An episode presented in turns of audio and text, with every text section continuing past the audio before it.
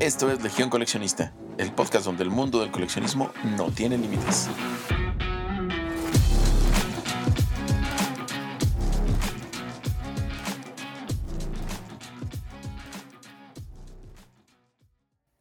Bienvenidas, bienvenidos a un nuevo episodio de Legión Coleccionista, el podcast donde hablamos de todo tipo de coleccionismo. Yo soy Lilia y les recuerdo que nos pueden seguir en nuestro Instagram y TikTok, que los encuentran como Legión Coleccionista Podcast. Si eres un ávido coleccionista, sabes lo importante que es proteger tus artículos de colección de los daños físicos, la humedad, la luz solar directa y otros factores que pueden afectar su valor. En este episodio te brindaremos consejos prácticos y útiles para ayudarte a proteger y mantener tus colecciones en el mejor estado posible desde el almacenamiento adecuado hasta la limpieza y la organización, descubrirás algunos consejos para asegurar que tus valiosos artículos de colección estén protegidos y listos para ser disfrutados por muchos años más. Así que prepárense para intercambiar tips de cómo cuidar aquello que nos hace felices en cuestión de coleccionables. Hoy me acompaña Mau de nuevo. Hola Migui, ¿cómo estás? Hola, muy bien. Hola Migui, hola a todos y a todas. Y pues sí, hoy nos dimos a la tarea de ser muy buenos coleccionistas y justamente pues entrar a esta parte no tan padre, a veces sí, a veces no, de, darle mantenimiento a nuestras colecciones. Para comenzar, si eres un coleccionista apasionado, sabes que tus artículos de colección son más que simples objetos, son tesoros que deben ser protegidos y cuidados para su preservación a toda costa. A ver, amigui, recuérdales por favor a las personas que nos están escuchando qué coleccionas y cómo cuidas de esos ítems de una manera muy general, por favor. Ahora sí que vamos a ir de lo general a lo particular. Colecciono varias cosas, pero eh, más importante eh,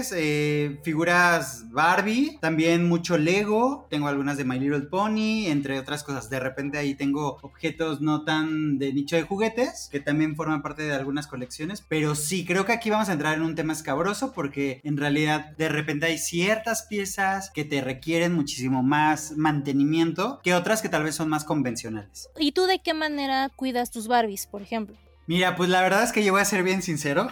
Literal, nada más agarro mi pañito y pues a quitarles el polvito. La verdad es que soy medio básico para este tipo de cosas, pero precisamente por eso tenemos este episodio para aprender muchas cosas. Yo sé que en tu caso, si manejas un expertise muchísimo más elevado, entonces mejor tú platícanos qué coleccionas y de las cosas que coleccionas, cuáles son los distintos procesos de cómo cuidas cada una de estas cosas. Pues de una manera muy general, yo colecciono de todo un poco. Tengo mucho Disney, tengo mucho Marvel, tengo muchos peluches. Y cada domingo, si usted es de los que sale al cine, a pasear, a desempolvarse del trabajo, del estrés de la vida, yo todos los domingos me quedo en mi casa a limpiar mi colección. Limpio todos los muebles, saco todo lo que ya no sirve y en ese inter voy acomodando cajas, voy aspirando peluches. O sea, se los digo de una manera muy general porque ahorita más adelante vamos a hablar ya de casos muy específicos. Y ahora sí, que consejo de señora, primero barran porque la escoba levanta el polvo. No pueden limpiar primero y después barrer porque obviamente el polvo les va a volver a caer a lo que ya habían limpiado. Entonces, primero barren, después con un trapito o una fibra no muy pesada,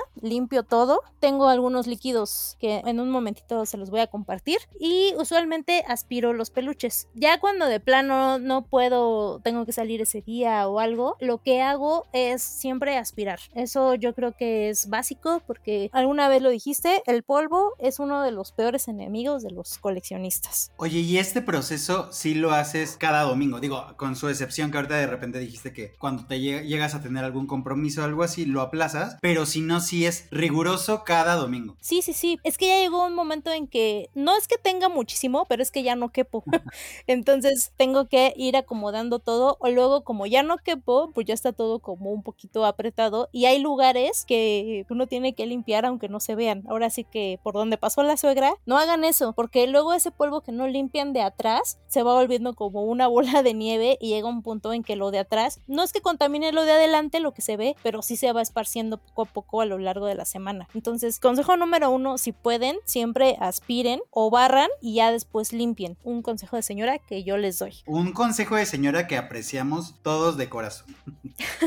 Es importante que almacenen sus colecciones en un lugar fresco y seco para evitar la humedad y el moho. Además, es fundamental protegerlas de la luz solar directa, ya que puede decolorar y deteriorar los materiales de las colecciones. Para evitar el contacto directo con las manos, es recomendable manipular los artículos lo menos posible y usar guantes de algodón blanco. ¿Tú tienes algún coleccionable ya deteriorado por no tener ciertos cuidados? Fíjate que me llegó a pasar que de repente teníamos todo muy bien embalado, según nosotros, pues en nuestro cuartito de, de coleccionables. Y sucedió que de repente fuimos apilando ciertas cajas que se veían súper resistentes, que se veían, este, la verdad, cero endebles ni mucho menos. Pero con el paso del tiempo, como apilamos cosas encima de otras cajas, pues llegaron a vencerse en alguna esquinita o algo por el estilo. Y eso terminó dañando algunas de las cajas. No así cañón, pero sí de, de como las teníamos al 100%, sí se llegaron a maltratar un poco. Sobre todo en que se medio abollaron algunas o algo por el estilo. Sí, sí, sí me ha pasado. O te estaba platicando a ti el otro día que nosotros tenemos unas figuras de My Little Pony arriba de nuestras cabeceras. Entonces están expuestas a todo. Para empezar, a lo que tú bien mencionabas, el terror de todo mundo, el polvo. El polvo que al final se va pegando, te va deteriorando, quieras o no, y aunque tengas una rutina muy estricta, siempre, siempre, siempre, pues te va a ir deteriorando las figuras si no las tienes en algún nicho con alguna protección especial. Y luego para acabarla de molar, la misma crin del pony que de repente rodeaba la patita como era verde limón y el pony era blanco, de repente ya manchó la misma figura. Entonces, cositas así que luego ya ni siquiera están dentro de tu jurisdicción como cuidador profesional de piezas y termina pasando. Creo que a todo mundo nos ha pasado algo por el estilo. ¿Cuál es ahorita sí la experiencia que te viene como más fresca a la mente que hayas tenido algún altercado en cuestión del cuidado de tus coleccionables? Yo he tenido muchos, pero solo así se aprende. Tengo unas guerreras mágicas, unas Barbies y nunca las abrí.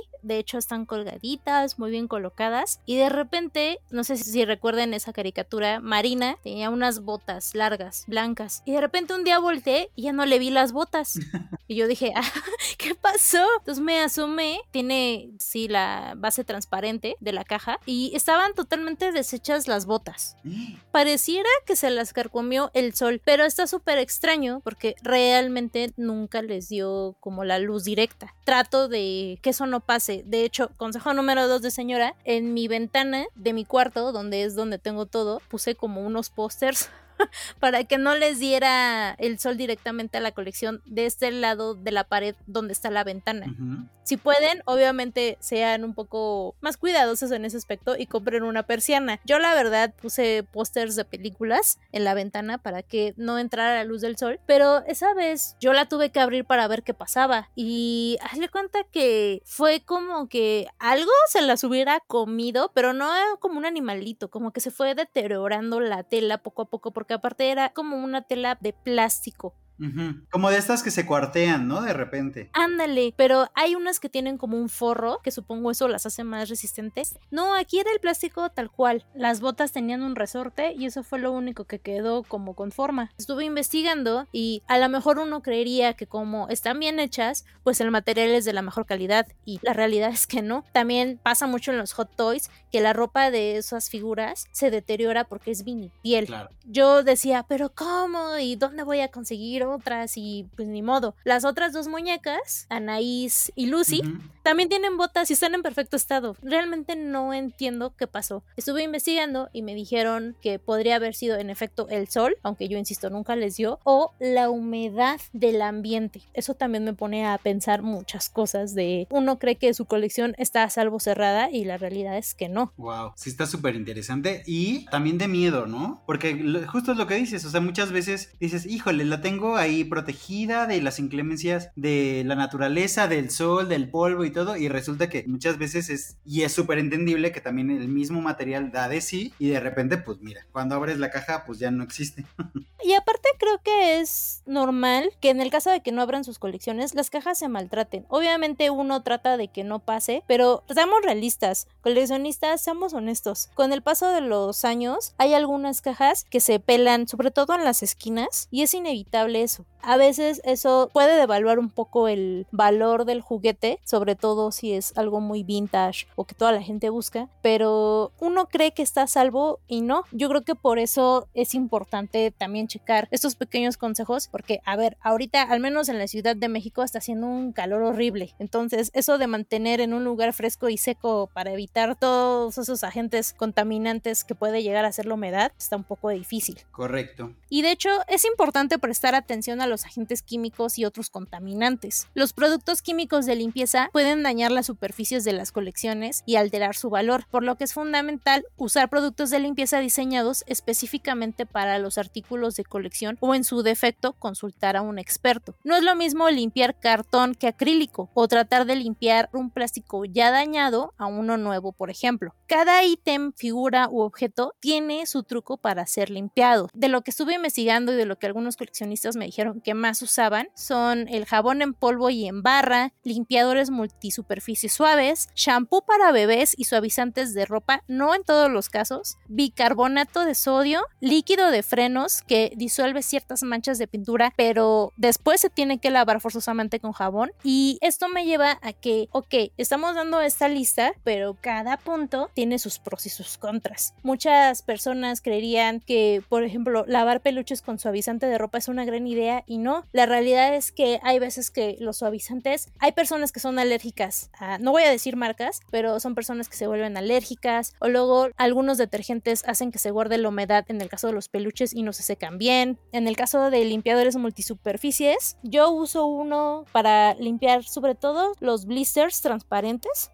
Espero que nos patrocinen algún día. Uso el Pledge multisuperficies, pero el secreto es poner un poquito en un paño que no raye. No es lo mismo limpiar el acrílico a una caja de cartón. Si a usted se le ocurre la brillante idea, que ya también ya me pasó, de a lo mejor agarrar un trapo mojado y pasarlo en el cartón, se pela. Y hay veces que uno no tiene la fibra óptima para limpiar acrílico y la superficie de ese acrílico se raya. Entonces uno tiene que tener mucho cuidado. ¿Tú qué productos y qué instrumentos usas para limpiar tus coleccionables? Te digo que yo soy muy básico, la verdad.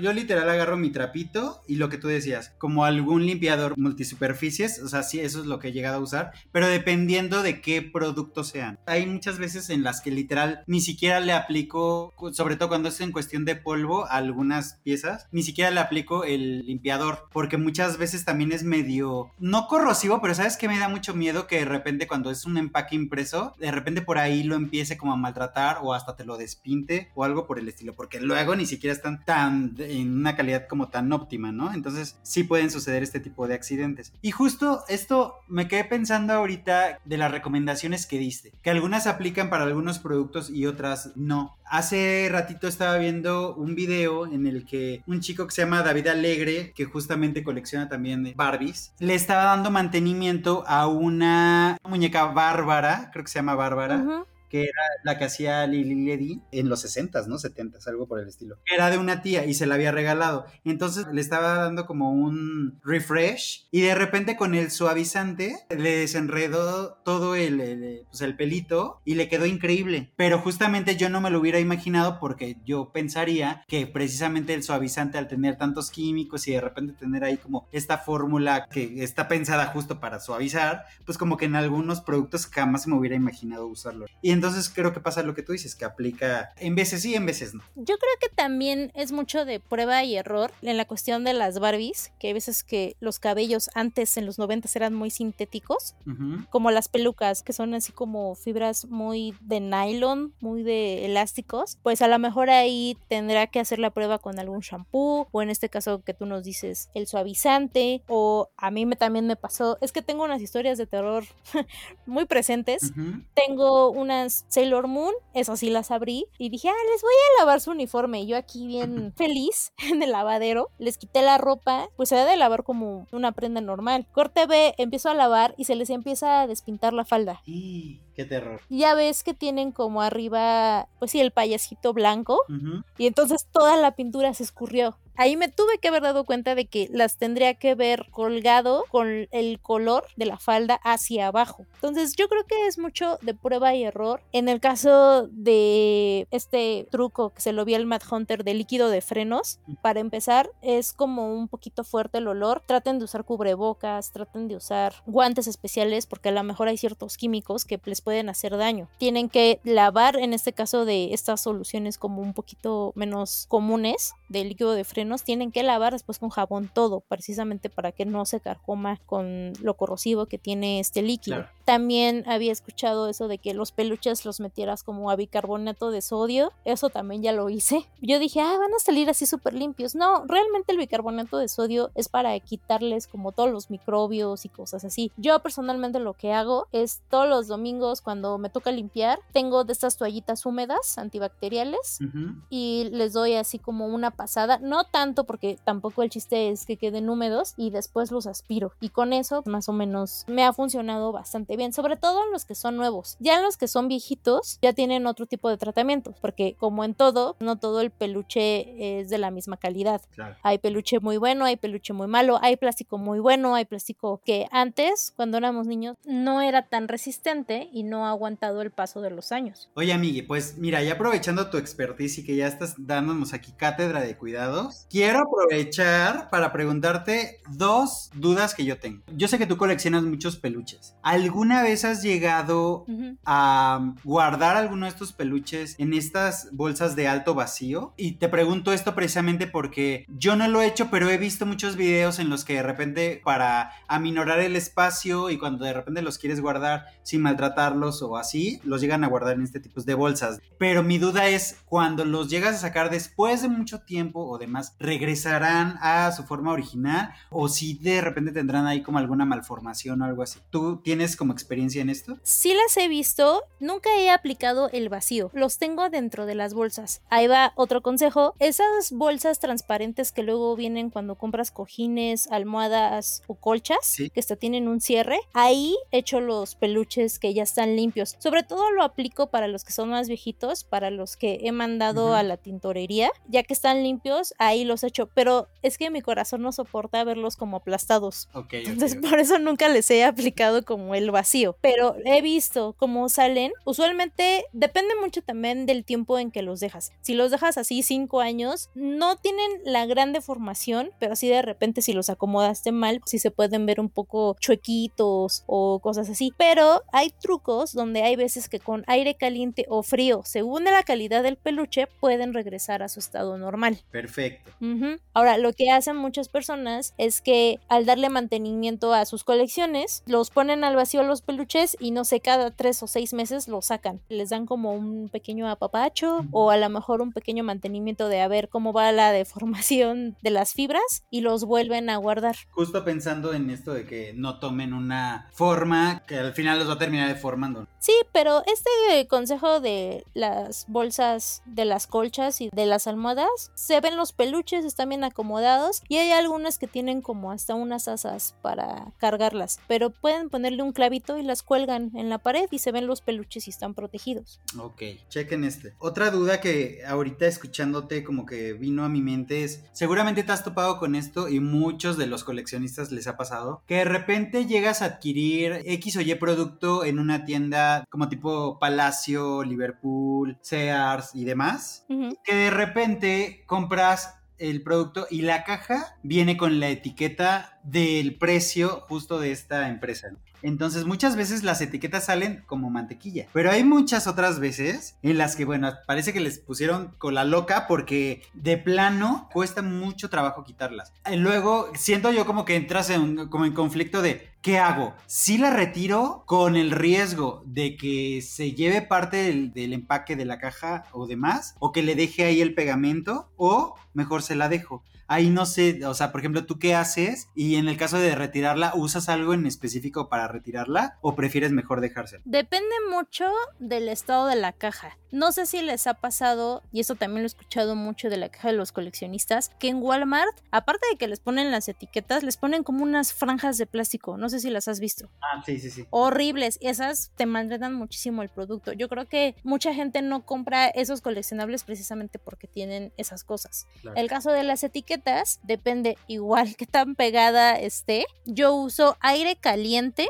para que se despegue o si no con tantita agua, pero es que es mínima. Vas mojando de a poquito la etiqueta y va saliendo.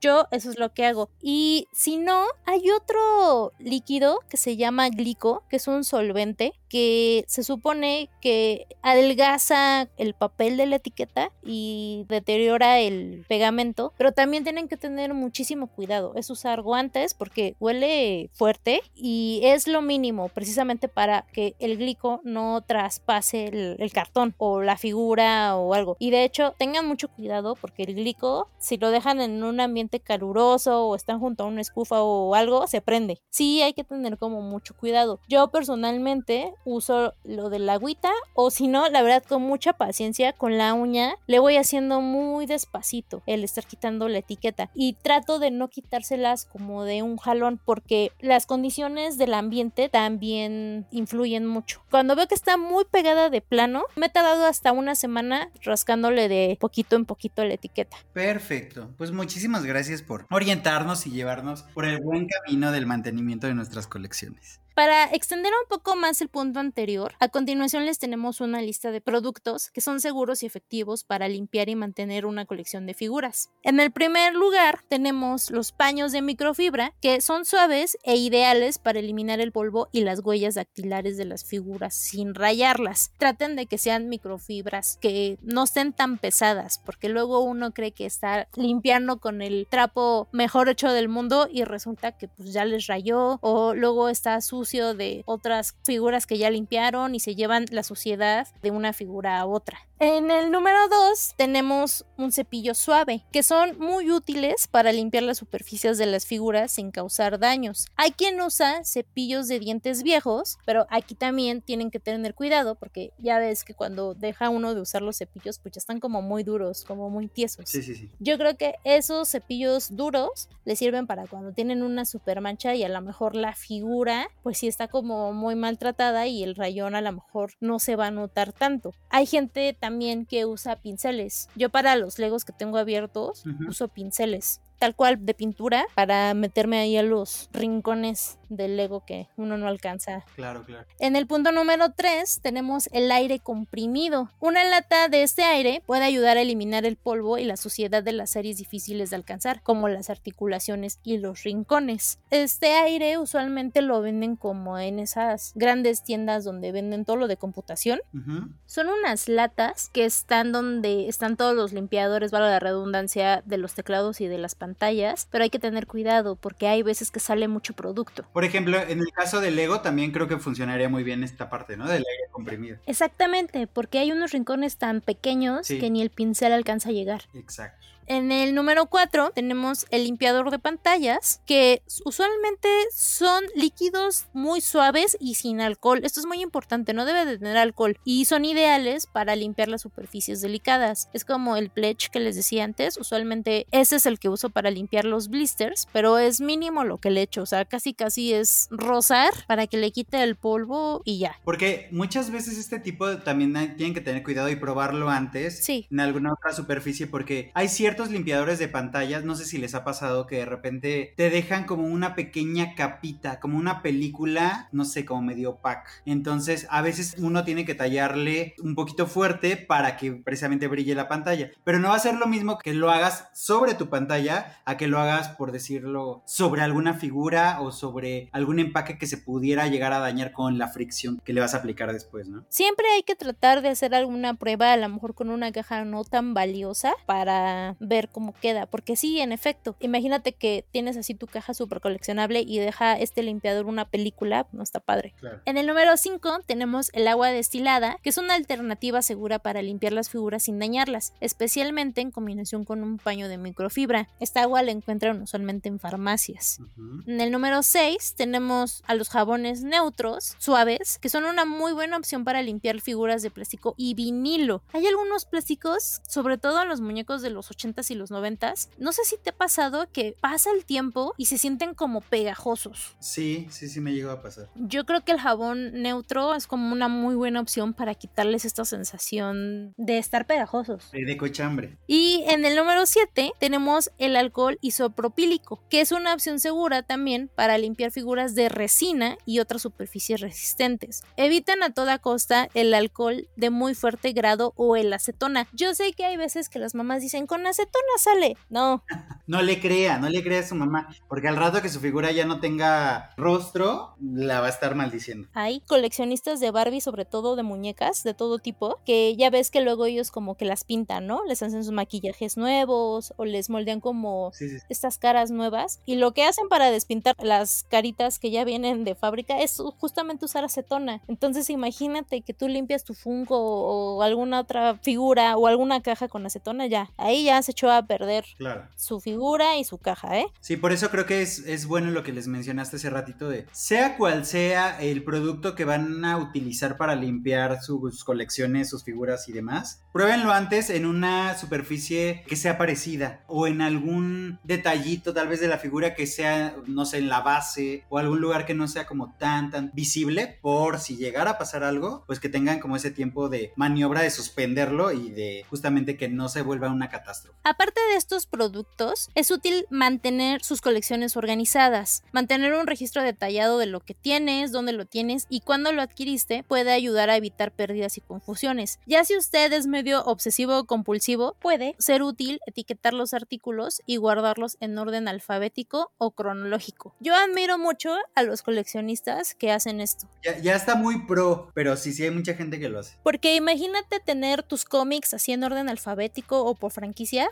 Mil respetos para todos esos coleccionistas que tienen esa paciencia. Sí, la verdad es que sí, porque pues es todo un estilo de vida que a la larga, o sea, aunque se llegue a sentir complicado, creo que sí es más fácil, ¿no? Porque precisamente te ayuda a tener un registro muchísimo más detallado. Si de repente vas a buscar algo, lo encuentras más rápido. La verdad es que sí, sí tiene una gran ventaja si yo me aviento ahorita un clavado a la habitación en donde tenemos nuestras colecciones y eso, la neta tengo que sacar todo porque luego ni me acuerdo en, qué caja está tal cosa, o si en el closet guardé algo, o si en la estantería está esto. O sea, la verdad es que sí, sí, es todo un rollo. Aparte, si no ha escuchado nuestro episodio de Testamento de un coleccionista, esta justamente es una de las recomendaciones, porque si usted ya deja su herencia en coleccionables, ya sabe qué va a dejar y a quién se lo va a dejar. Y mejor que se lo dé todo ordenado para ver que se vende, que se queda o que se va a algún museo. Así es. Ya que estén limpias sus colecciones, eviten la humedad siempre, ya que puede dañar la mayoría de las colecciones y provocar la aparición de moho. Esto aplica, creo yo, para todo tipo de colecciones, no solo de figuras y de juguetes. No las abandonen sin un mantenimiento. Yo pienso que debe de ser mensual en sótanos o áticos. Creo que en todas las casas hay como un cuarto neutral, ¿no?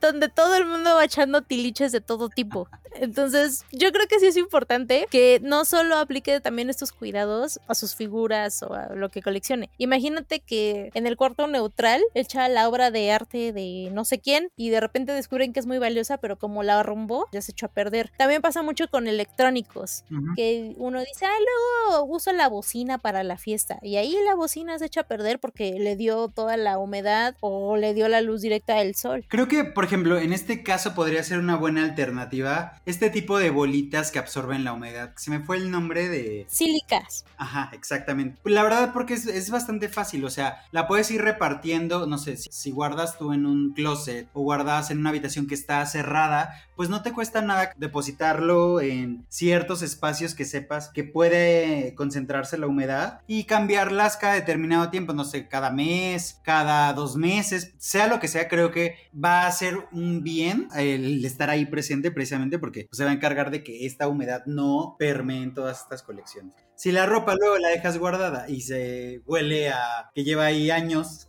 ahora imagínate este tipo de colecciones que llevan ahí mucho tiempo o que las estás resguardando y que no quieres que les pase nada, con mayor razón. Creo que es un tema del que no se habla mucho, este tema del mo y eso. En Estados Unidos, allá tienen muchos problemas con esto porque las casas tienen algunos materiales que permiten que esto sea más visible. Hay TikToks, no sé si los han visto, donde explican así de, ay, me enfermé y no sé por qué. Y resulta que, no sé, retiran la cama o hacen un mueble para adelante y está todo lleno de mo. Sí. A lo mejor aquí no somos tan conscientes de eso, pero sí deberíamos de cuidar también ese aspecto de la vida, porque no solo son tus colecciones y lo que guardas, sino también puede llegar a afectar hasta tu estado de salud y uno ni en cuenta. Exactamente. Los coleccionistas también debemos de considerar invertir en cajas y fundas de almacenamiento diseñadas específicamente para sus artículos, como sobres de plástico sellados o fundas para cómics. Protejan sus colecciones de la luz solar directa, ya que esto puede decolorar y deteriorar los materiales de las colecciones. Por lo tanto, es mejor mantenerlos en un lugar oscuro o cubrirlos con fundas opacas. Híjole, aquí yo tengo como un dilema, porque una vez platicando con un chico que vende Funkos me dijo, es que no importa que tú los guardes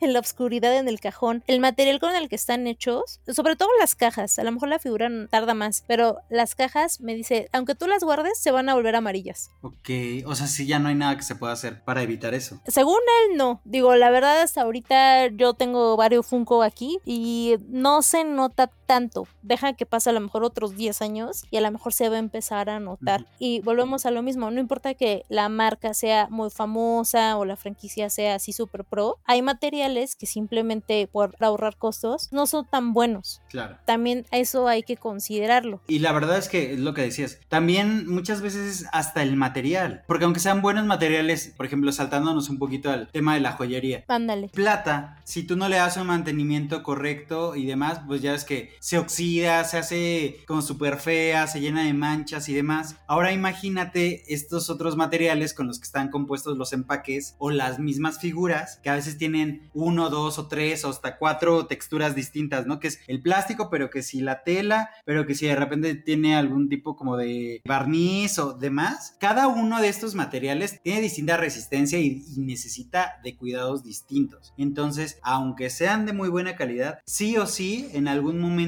tienes que considerar qué tipo de materiales son y que tienen que tener cuidados distintos. Sí, nos estamos centrando mucho en los muñecos, en los juguetes, en los peluches, pero imagínate que tienes un autógrafo de alguien que te gusta mucho, un famoso, un actor, un director, enmarcas así tu cuadro bien bonito y de repente le dio el sol o se mojó y el marco se echó a perder. Yo creo que sí aplica para todo lo que les guste. Claro. Hay micas hasta para tazos, entonces yo creo que sí es importante echarse un clavado en cómo cuidar según lo que les guste. Por último, eviten el contacto directo con las manos. Ya sé que esto es casi imposible, pero el aceite y la suciedad de las manos pueden dañar las superficies. Es importante manipular los artículos lo menos posible y usar guantes de algodón blanco para evitar la transmisión de suciedad y aceites. Sé que esto suena como muy específico y como que estamos obsesionados con nuestras colecciones, sobre todo en los cómics que hay algunos papeles de mejor y menor calidad, en el episodio de Los Simpson donde Martin, Milhouse y Bart compran el cómic del hombre radioactivo que cambian las páginas del cómic con pinzas calientes, así.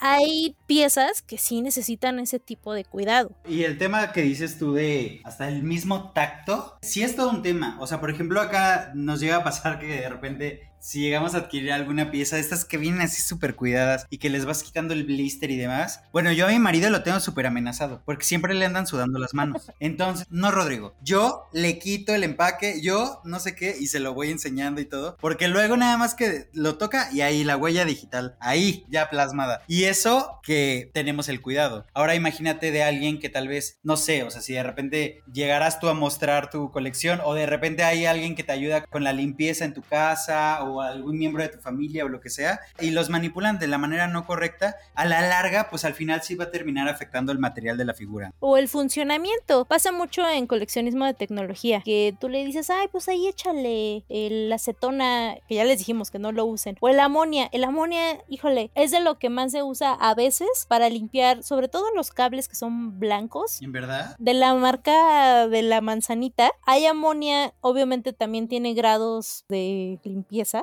Y sí limpia súper bien, pero a la larga te va a comiendo el plástico. Yo les recomiendo que tengan un cable, una figura de prueba y error para ahí ver qué materiales pueden usar o cuáles otros no. De hecho, hace mucho tiempo, también cuando había discos, CDs y la gente compraba DVDs, había hasta limpiadores especiales para los cabezales de los discos. Sí, recuerdo. Depende mucho de lo que ustedes quieran sí guardar en un buen estado. ¿Tú tienes algún truquillo que hayas aplicado, algún coleccionable? La verdad es que, o sea, algo así en específico, no. Lo que sí es que en nuestro caso, como tenemos un arca de Noé aquí en la casa y hay distintos tipos de seres vivos en esta casa, un pequeño zoológico, sí llegamos a tener bastante cuidado precisamente con el tema de, de las mascotas, ya sean los perros o si usted tiene gatos, hurones o demás, porque al final también ese es otro factor que podría hacer que tu colección desapareciera de la nada, por decir de algo, una figura preciosa que yo tenía de Hora de Aventura, la teníamos en el centro de mesa y un día que regañé una de mis hijas, hizo un gran berrinche y se cobró. Se cobró a la mala, destrozando mi figura. Entonces, este tipo de accidentes, al final que podrían parecer muy bobos, también tenemos que tenerlo contemplado. Mismo caso que yo creo que si tienen hijos humanos o si de repente por ahí entra mucha gente a su casa, no sé. O sea, hay muchos factores que sí debe tomar en cuenta precisamente para que se preserven de la manera correcta las colecciones. También si tiene estos líquidos para limpiar, volver a tener cuidado con los chiquillos, las chiquillas, los animalitos, para que si usted un domingo se va a poner a limpiar, no estén cerca. Un truquillo que les puedo recomendar, sobre todo en peluches, que es lo que más tengo, y esto lo vi en internet, también lo pueden buscar. Ahora sí que el método que más les acomode, pero a mí me ha funcionado ya cuando están muy sucios o tienen una mancha terrible, es un chorrito de cloro para mascotas, jabón de trastes y un poquito de shampoo. Revuelven todo eso así y de repente les va a salir como un líquido que huele muy raro. Entonces usen guantes y cubrebocas y con un cepillo de dientes agarran muy poquito y le van tallando en la mancha al peluche. No me pregunten por qué funciona, no me pregunten la ciencia detrás de esto, pero a mí me ha funcionado en los peluches lo he intentado con manchas de ropa y no me funcionan. Deben de estar muy conscientes que hay veces que estos trucos, repito, dependen mucho del material, del peluche, del material de la tela o muñeco, la figura al que se lo quieran poner. No siempre sirve. También otro truquillo que se me lo enseñó mi mamá hace muchos años es para cuando tienen a lo mejor acrílicos o blisters, van a usar este limpiador de vidrios, pero lo van a limpiar con periódico. No van a usar trapo. Echas el limpiador sobre la superficie y agarras un periódico, una hojita chiquita, lo haces bola y ahí con mucho cuidado vas limpiando como el líquido y quedan súper bien las cosas transparentes o de vidrio. Ya aquí ya nos fuimos a toda la casa de una vez. ¿Por qué no? no todo funciona en todas las superficies, pero yo creo que si tienen algún acrílico ahí que quieran que se quede brillante, va a quedar como bien al tiro. Y yo creo que su mejor amiga, la aspiradora. Sí, sí, sí. Y en nuestra sección de coleccionando datos, les voy a contar que según el portal RetroDodo, hay un caso de un coleccionista de videojuegos que compró una rara y costosa copia del juego Stadium Events para Nintendo Entertainment System, que es el NES, por más de 40 mil dólares. Sin embargo, en lugar de almacenarlo de manera adecuada, lo dejó en el asiento trasero de su automóvil mientras conducía a casa, así que le diera el sol y todo. Desafortunadamente, el juego se cayó del asiento y se rompió, lo que resultó en una pérdida significativa de valor. Esto, pues según la fuente de RetroDodo, fue recientemente fue en el 2021. Ay, no, bueno. O sea, es que neta, hay gente que mira, ya ni cómo ayudarla. Es lo que platicábamos, ¿no? Además del mantenimiento que puede requerir ciertas piezas de la colección que tú quieras, pues es que son estos cuidados básicos, ¿no? Si tú ya le estás invirtiendo algo y realmente es algo valioso que ha sobrevivido a través del tiempo y demás, y que una vez que lo tengas en tus manos, no tengas esos cuidados básicos, tan solo para transportar, para mover, para lo que tú quieras, desde ahí ya se veía la catástrofe. Es que aparte yo busqué el dato y cuando me salió dije, pero ¿por qué tan caro? ¿Sí se habrá vendido en ese costo o me están choreando? Y sí, en efecto, chequé en otro portal, el Level Up, y este juego raro de NES, hay otro que está, se vendió por 42 mil dólares. Como que, ¿por qué lo aventarías atrás en el asiento? Lo llevas adelante, ¿no? Así en una caja fuerte o algo. Sí, sí, sí. Y otro dato que investigamos viene del portal de National Geographic, donde leímos una nota acerca de un incendio que devastó el Museo de Ciencias más antiguo de Brasil, arrasando con fósiles, artefactos culturales y más colecciones irreemplazables recopiladas a lo largo de 200 años. Es por eso que es importante asegurar también sus colecciones, asegurarse de que sus artículos estén cubiertos por una póliza de seguro adecuada y si tienen una colección de gran valor, pueden considerar guardarla en una caja fuerte o en un lugar seguro fuera de la casa. Yo sé que esto es complicado, lo hablamos en el episodio de Testamento de un coleccionista, que al menos aquí en México no hay aseguradoras que tengan un plan para los coleccionistas, sobre todo de juguetes. Hay aseguradoras que, valga la redundancia, aseguran arte o carros de marcas raras o colecciones de ese tipo más grandes, pero también en ese episodio dijimos que se podían acercar a esas aseguradoras y que les crean un plan personal. A lo mejor no todo es asegurable, pero pues ya se quedan con la tranquilidad de que al menos alguna parte sí. Sobre todo aquí en México que a cada rato hay veces que tiembla mucho, sí traten también de ver dónde van a colocar sus figuras o ponerles algún tipo de protección. Nadie está exento de algún accidente, entonces también tengan en cuenta eso de que si tienen el juego del que al señor se le cayó de 42 mil dólares, no lo dejen en cualquier lugar. Por favor. Sí, y, y, al final, pues como dices, nadie está exento de que suceda algo que esté fuera de nuestro control, pero creo que todo este tipo de precauciones, de mantenimiento continuo y demás, pues al final van a, a beneficiar a nuestras colecciones y pues a nuestro bolsillo, porque es algo en lo que estás invirtiendo, entonces quieres que se mantenga bien y es algo que estás invirtiendo tiempo, pero también esfuerzo y también muchas veces le tiene mucho cariño. Entonces, esto va a ayudar a que su pues se preserve durante mucho, mucho tiempo. Es inevitable que ciertas figuras, ciertos coleccionables, ciertas pinturas, ciertos aparatos electrónicos duren para siempre en el mismo estado. Yo creo que es inevitable que sufran algún tipo de deterioro, pero yo creo que estos consejos van a servir a que esa progresión de que se vuelvan más viejas las cosas sea más lenta, para que en el momento en que usted decida qué hacer con su colección, ya sea heredarla, exponerla, esté como en unas condiciones gratas a la vista. Claro. Esperamos que estos consejos les hayan resultado útiles y les ayuden a cuidar sus colecciones de la mejor manera posible. Y si ustedes tienen algún tip o algún consejo que quieran intercambiar, nos pueden seguir en Instagram y TikTok. Estamos como Legión Coleccionista Podcast o escribirnos a legion.coleccionista.gmail.com, legión sin acento en el mail, donde nos pueden mandar las fotos de sus colecciones, comentarios, de qué temas quieren que hablemos, etc. A mí me pueden seguir en Twitter, estoy como arroba liamx7 y Mau, tus redes. A mí me encuentran en todas las redes sociales como mouse con doble S nieto. Muchas gracias por escucharnos. Ya se acerca el final de temporada. Nos escuchamos la próxima semana. Bye.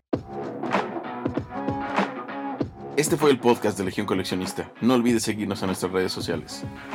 Hasta la próxima.